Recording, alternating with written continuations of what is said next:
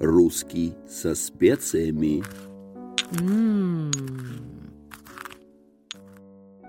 Добрый день, дорогие друзья! Рада вас приветствовать в студии подкаста «Русский со специями». С вами Елена Дудина, и сегодня нас ожидает разговор на злободневную тему. Мы продолжаем изучать различные пласты лексики современного русского языка. И еще остался у нас неосвещенным вопрос о иноязычных заимствованиях в современной русской речи. Конечно, мы не могли обойти стороной этот актуальный вопрос. Сегодня мы поговорим о тех словах, которые недавно вошли в русский язык и распознаются сейчас говорящими как чужеродные.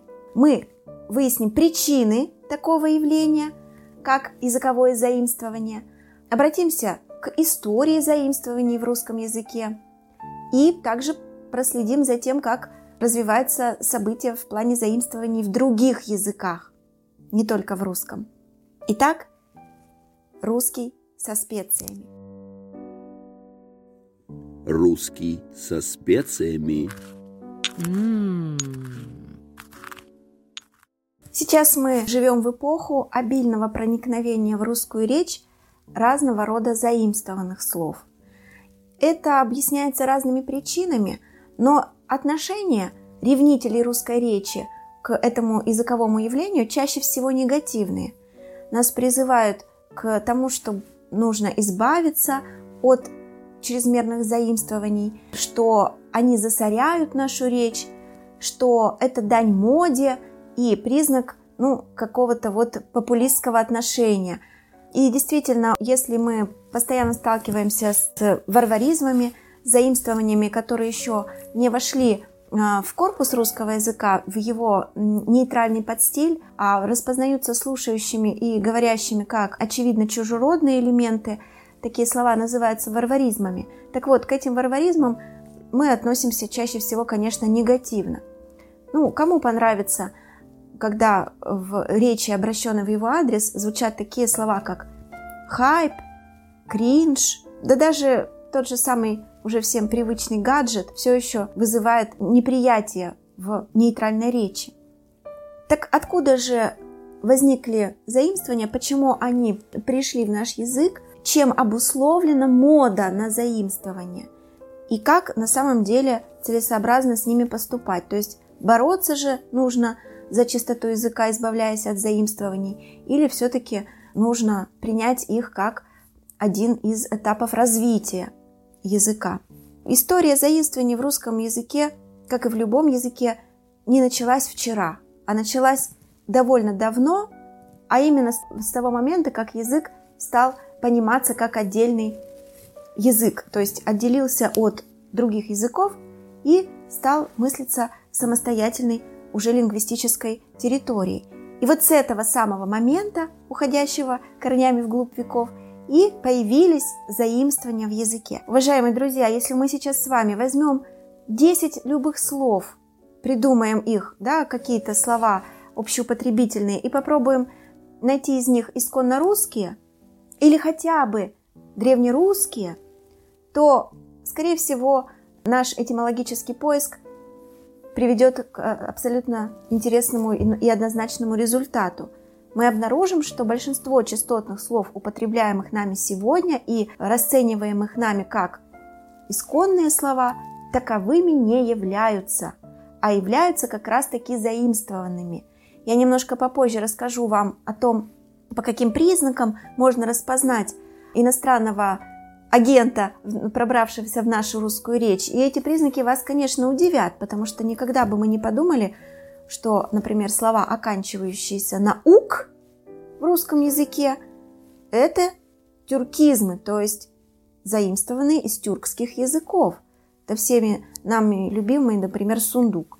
Так? Или слова, оканчивающиеся на «ак», тоже пришли в наш язык из тюркского. Это, допустим, колпак. Но об этом разговор пойдет чуть позже. А сейчас давайте немножко углубимся в историю и вспомним, как к заимствованиям относились наши предки. Шлейф шалфея. Уже в XIX веке прогрессивные деятели культуры, искусства, писатели, поэты выражали недовольство обилием заимствований в русском языке. Так, например, Алексей Николаевич Апухтин в 1860-х годах опубликовал стихотворение «Когда будете дети студентами». В этом стихотворении он критически подходил к вопросу обилия заимствований в русском языке, и стихотворение построено таким образом, что каждое новое на тот момент иностранное, иноязычное слово находится в конце строки. То есть, таким образом, Апухтин высмеивал моду на новые слова.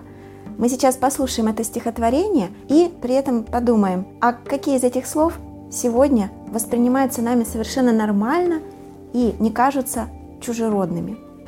Итак, Алексей Апухтин. Когда будете дети студентами, не ломайте голов над моментами, над гамлетами, лирами, кентами, над царями и над президентами, над морями и над континентами.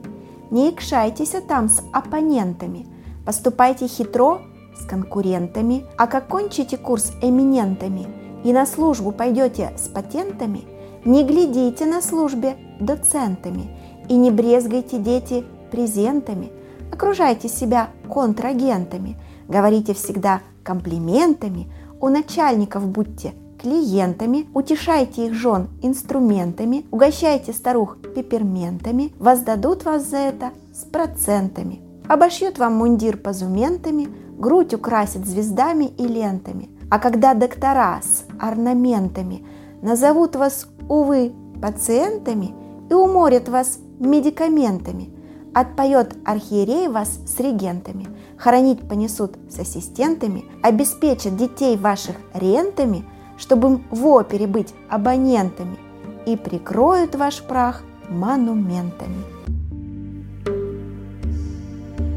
Шлейф шалфея. Языковой пуризм – это политика, направленная на защиту языка от проникновения иноязычных заимствований. В XIX веке в России языковой пуризм был весьма ощутимым явлением, и существовали целые общественные объединения, которые ратовали за сохранение первозданного состояния русского литературного языка. Так, одним из видных языковых пуристов являлся Александр Семенович Шишков – это был довольно-таки известный человек. В свое время, государственный чиновник, он занимал должность государственного секретаря, и как раз во время его правления происходили разные глобальные события в истории страны, такие как Отечественная война 1812 года. И вот Александр Семенович Шишков старался в своих манифестах отражать свои взгляды на государственное устройство России. И, в частности, много внимания уделял вопросам чистоты языка. Как известно, в начале XIX века, в конце XVIII, начале XIX века русский язык претерпел нашествие галлицизмов, то есть заимствований из французского языка. И об этом периоде в истории русского языка мы знаем из классических произведений Пушкина, Грибоедова, Фанвизина. Шишков выражал недовольство тем, что русское образованное сословие старается чаще говорить по-французски и даже в русский язык добавляет какие-то иностранные заимствования, пытаясь их русифицировать. Вот Шишков учредил общество, которое называлось «Беседа любителей русского слова». В это общество вошли видные представители того времени, государственные чиновники, просветители. Они выступали за сохранение самобытности и архаики русского литературного языка – вот Шишкову, в частности, приписывалось стремление очистить русский язык от заимствований, выходящее за пределы здравого смысла. Так, например, злопыхатели, недоброжелатели Шишкова утверждали, что ему принадлежит такая фраза «Хорошилище в макроступах идет по ристалищу в позорище». Именно таким образом якобы Шишков призывал передавать смысл заключающийся в предложении «Франт в галошах идет по бульвару в театр». Ну, тут, как говорится, без комментариев. Но это не более чем клевета. Ученым не удалось найти подтверждение того, что Шишков предлагал вот до такого абсурдного доходить понимания языкового пуризма. Нигде в своих трудах Шишков не говорит о том, что вот давайте заменять галоши макроступами. Скорее, такое мнение сложилось ошибочно из-за того, что гораздо позже, уже после смерти Шишкова, Белинский, говоря о политике языкового пуризма, в трудах Шишкова как раз вот э, приписывает ему слово макроступы. На самом деле в полемику с Шишковым вступали многие деятели, считающие себя передовыми в плане политической мысли и в плане государственных взглядов. Так, например, самым главным оппонентом Шишкова был Николай Михайлович Карамзин, который как раз не возражал против того, чтобы в русском литературном языке использовались иноязычные слова, справедливо полагая, что раз эти слова есть в языке, значит они для чего-то там нужны. Но в то же время было несколько последователей и идей Шишкова. Например, составитель первого словаря живого великорусского языка Владимир Иванович Даль тоже ратовал за сохранение чистоты русской речи. Все слова, которые воспринимались в тот момент как иноязычные, как чуждые, Даль называл эти слова чуже слова. Высмеивали чрезмерное увлечение заимствованными словами Фанвизин в комедии «Бригадир» и Грибоедов – который называл речь, пестрящую заимствованиями, называл смешением французского с нижегородским. Идеи языкового пуризма появились и у писателей в XX веке. Так, например, Александр Исаевич Солженицын составил словарь языкового расширения и объяснял необходимость такого словаря следующим тезисом. Он считал, что лучший способ обогащения языка – это восстановление прежде накопленных, а потом утерянных богатств. В этом высказывании Солженицына тоже прослеживается идея языкового пуризма, потому что в середине XX века и иноязычные заимствования продолжали проникать в русский язык. Получается, что во все периоды развития русского литературного языка он подвергался нашествию разного рода иноязычных заимствований. И всегда русское языковое сообщество с опаской и недоверием относилось к этим процессам. В чем же причины страха, возникающего у людей перед иностранными заимствованиями? Ну, во-первых, вероятно, Страх перед заимствованиями обусловлен тем же самым, чем обусловлен страх перед всем новым вообще. Страх перед новизной. У психологов даже есть для этого особый термин – неофобия. И объясняется возникновение этой неофобии эволюционными причинами. Если бы люди и вообще живые организмы не воспринимали все новое как потенциально опасное, то они бы не смогли эволюционировать. Так, например, проводились эксперименты на мышах, на крысах. Показывалось, что именно страх перед чем-то новым помогал мышам и крысам не попадаться в ловушки. То есть они не совершали каких-то действий, потому что расценивали объекты как новые для себя и были, в общем-то, правы, потому что это были ловушки. Вот так с точки зрения эволюции объясняется страх перед чем-то новым.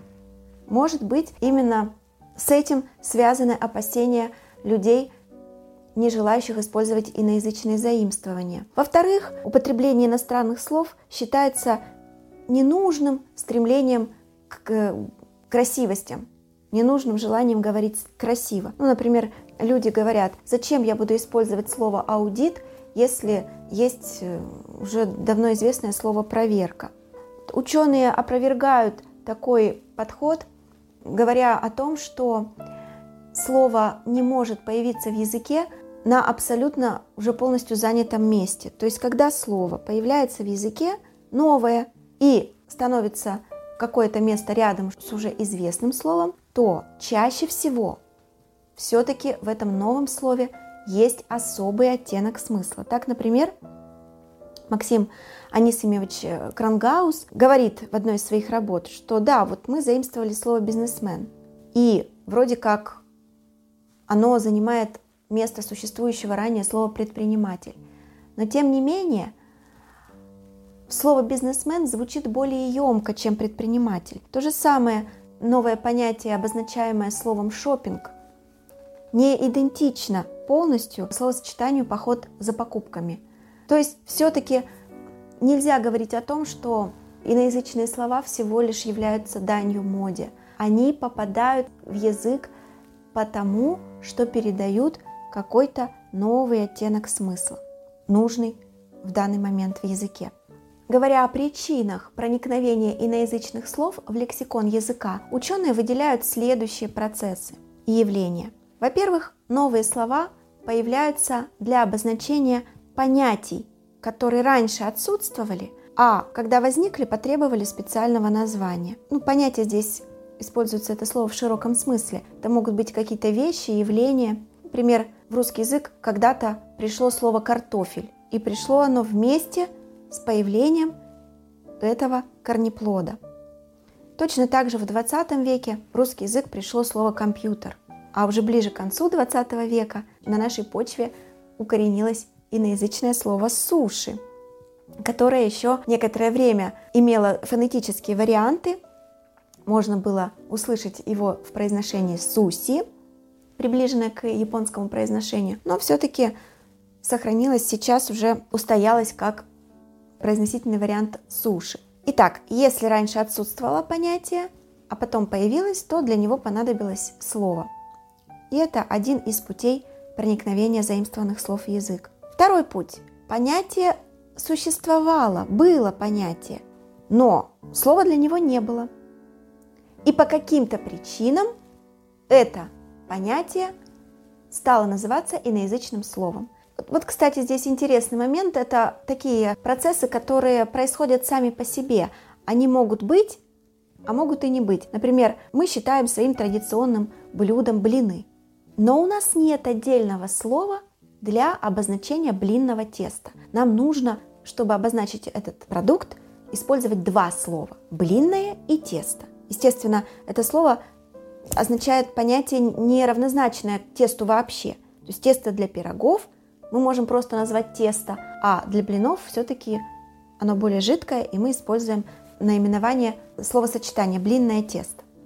А вот в английском языке есть специальное слово для обозначения этого понятия. Это слово better. И вот получается, что в русском языке понятие есть, слова для этого понятия нет, и по каким-то причинам рано или поздно оно может вдруг появиться. Это тоже один из путей проникновения иноязычного слова в лексикон. Еще один путь проникновения иноязычного слова в лексикон связан с тем, что некоторые слова в языке относятся к классу табуированных, то есть использование их нежелательно в литературной норме. И для того, чтобы все-таки обозначать явления, для которых в русском языке существуют табуированные слова, заимствуются иноязычные слова, которые не обладают шлейфом табу. Ну, например, именно поэтому с этим связывают проникновение в русский литературный язык слова секс. То, что обозначается этим словом, в русском языке имеет разного рода слова для обозначения этого имеются, но они нежелательны, табуированы или характеризуются сниженностью, и поэтому вместо них используется, так сказать, нейтральное иноязычное слово. Кроме того, бывает и так, что в языке появляется одно заимствованное слово, потом оно бытует некоторое время и затем меняется другим заимствованным словом. Так, например, в русском языке произошло со словом «шлягер». Слово «шлягер» было заимствованным, слово это означало популярную песню, но затем под влиянием каких-то процессов, происходящих в культуре, это слово практически полностью заменилось словом «хит». И сегодня слово «шлягер» уже гораздо менее частотно и маркируется уже каким-то особым контекстом, связанным с более какими-то старыми явлениями в культурной жизни. А для современных популярных песен или фильмов используется совершенно другое заимствование. Это слово «хит». Русский со специями. Некоторые противники иноязычных заимствований объясняют свою неприязнь тем, что по их мнению, в иноязычных заимствованиях исчезает отрицательная коннотация у каких-то слов, обозначающих социально нежелательные негативные понятия. И в качестве примера приводится пара «убийца», более древнее слово, и «киллер», иноязычное заимствование, которое сейчас воспринимается нами как чужеродное слово пока еще. То есть оно не полностью русифицировано, не прочно пока вошло в наш лексикон. Так вот, некоторые пуристы говорят, что у слова «киллер» нет того негативного шлейфа, отрицательной коннотации, которая присуща слову «убийца». И поэтому слово «киллер» нежелательно в русском языке, поскольку оно ну, как бы прикрывает отрицательное занятие, делает его как будто бы нейтральным. Однако это, конечно, не совсем так, это утверждение нельзя считать обоснованным, поскольку, несмотря на то, что слово «киллер» недавно вошло в состав русского словаря, тем не менее это слово все-таки сохраняет негативную коннотацию, присущую самому понятию, которое обозначается этим словом. То есть киллер все равно негативная область деятельности, да, то есть нельзя представить себе, что человеку будут относиться как какому-то почетному киллеру, или что человек будет хвастаться тем, что вот он киллер, и это вроде как социально уважаемая профессия. Конечно, абсурдно было бы такое предположить. И, наконец, языковые пуристы в один голос твердят о том, что проникновение иностранных слов в лексикон приводит к порче языка, а значит – в свою очередь, влияет на ускорение процессов разрушения национальной культуры. Ну, чтобы каким-то образом вступать в полемику, каким-то образом возражать, услышав такой аргумент, следует посмотреть на то, как обстоят дела с языковым пуризмом в разных языках. Некоторые языки пошли по принципу политики языкового пуризма, то есть они стремятся всяческими способами оберегать свой язык от иноязычного влияния, а другие языки, наоборот, остаются свободными и позволяют проникать в свой язык любым иностранным заимствованием. И вот надо посмотреть, как же обстоит дело с сохранением национальной культуры у этих языков, которые используют разный подход к иностранным заимствованиям. Вот, например, язык, который свободен для любых заимствований и не придерживается абсолютно никаких стремлений защищать свой лексикон от иностранных вливаний, это, например, английский язык.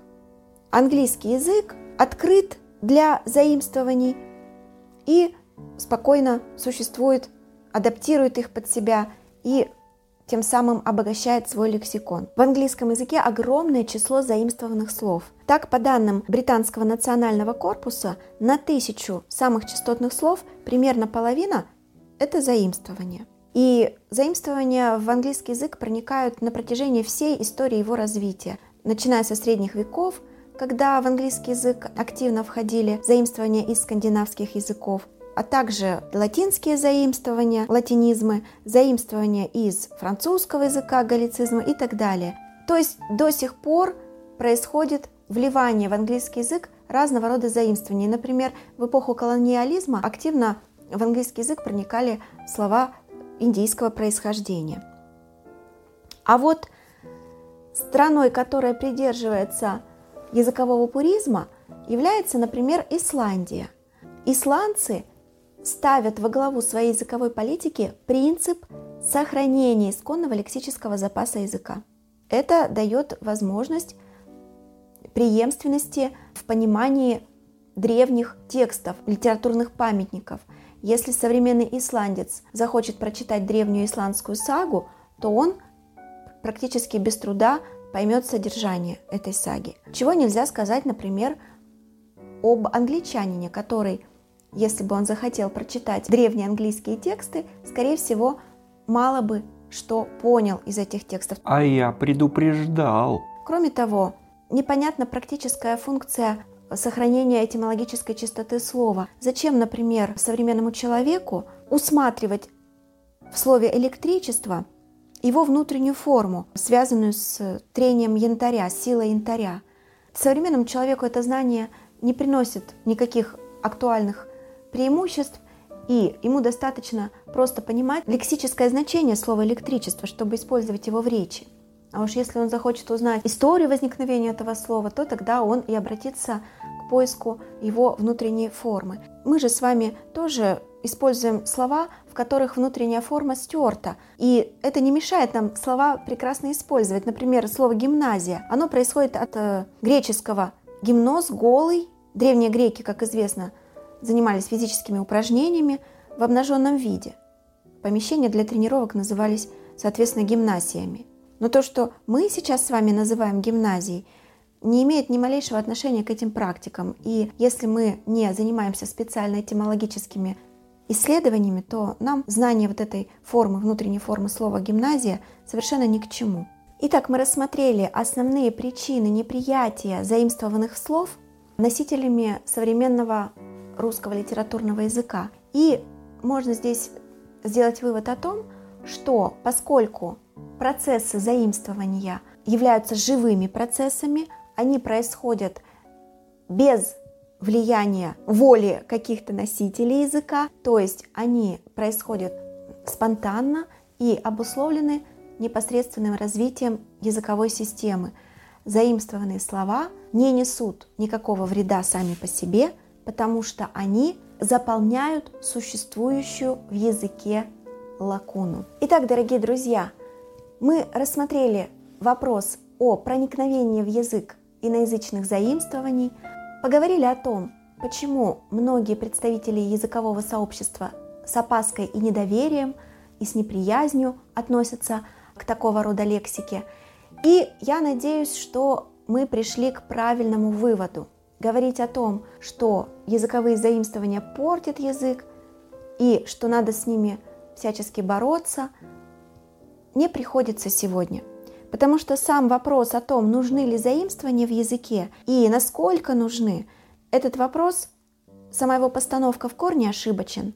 Потому что в этом вопросе прослеживается какое-то обывательское представление о том, что язык — это какая-то вот территория, где есть шлагбаум, и есть кто-то, кто этот шлагбаум поднимает и позволяет каким-то словам проникать на территорию этого языка, а каким-то словам не позволено проникать на территорию, шлагбаум закрывается и не пускает эти слова. Нет, конечно. Язык — это самодостаточная развивающаяся система.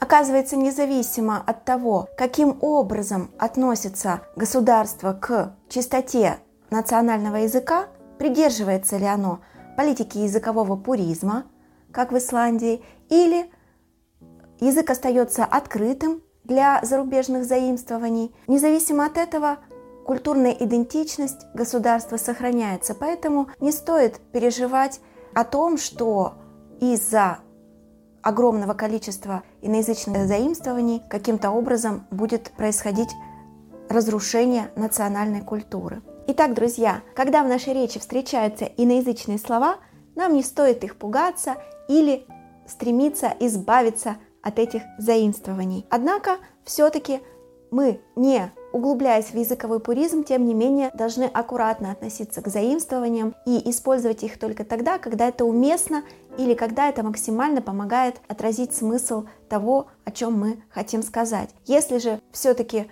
иностранное слово выглядит всего лишь как слепое исследование моде, и у этого иностранного слова есть точный синоним в русском лексиконе, то, наверное, не стоит злоупотреблять такими словами. Так даже Александр Сергеевич Пушкин извинялся перед своими читателями за то, что не смог в романе Евгений Онегин избежать иностранных слов.